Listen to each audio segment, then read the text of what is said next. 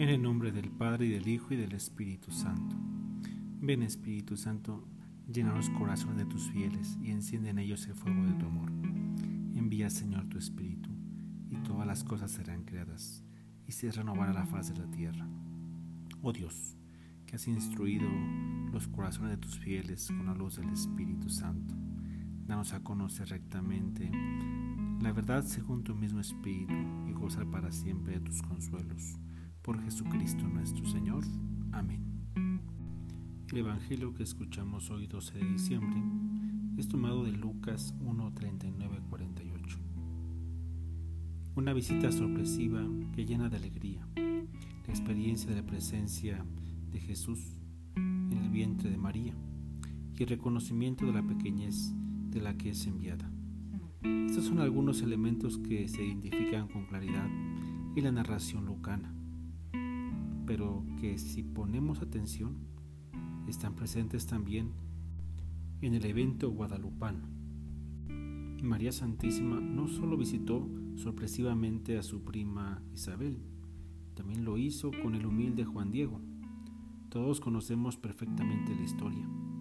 Un día, mientras se iba de camino hacia Tlatelolco para su instrucción, la Madre de Dios por el que se vive sale a su encuentro de igual forma que en el Evangelio, María no va sola, lleva en su vientre al Salvador del mundo. La imagen que María nos dejó justamente representa a una mujer encinta. Ella se hace presente así porque comprende plenamente el proyecto de Dios para con ella y de toda la humanidad. Habían pasado ya 1531 años desde que María visitó a su prima pero el plan de Dios no había cambiado cuando lo hizo en nuestro país. Ella lleva a Jesús para que podamos experimentar la verdadera alegría. María es el mejor medio para esta inefable tarea, porque ella se reconoce a sí misma como la esclava del Señor, pero quiere que otros también le ayuden a realizar tan gran proyecto. Por eso eligió a Juan Diego, quien se reconoce a sí mismo como el último de los hombres dice Juan Diego, porque en verdad yo soy hombre de campo, soy mecapal, en verdad soy perihuela, solo soy cola, soy ala, yo mismo necesito ser conducido. Únicamente los humildes son capaces de portar a Jesús y de llevarlo a los demás. La lógica de Dios desafía la lógica humana de todos los tiempos, donde el poder y la fama son considerados requisitos indispensables para alcanzar la felicidad.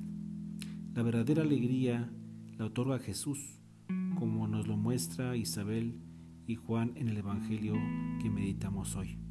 En un país donde decimos que somos guadalupanos, sería importante que nos preguntáramos si estamos cada día más cerca de Jesús. María no solo vino a quedarse con nosotros, también quiere que recibamos con alegría a Jesús en nuestro corazón y que seamos capaces de llevarlo como ella y Juan Diego a los demás. ¿Somos conscientes de esto?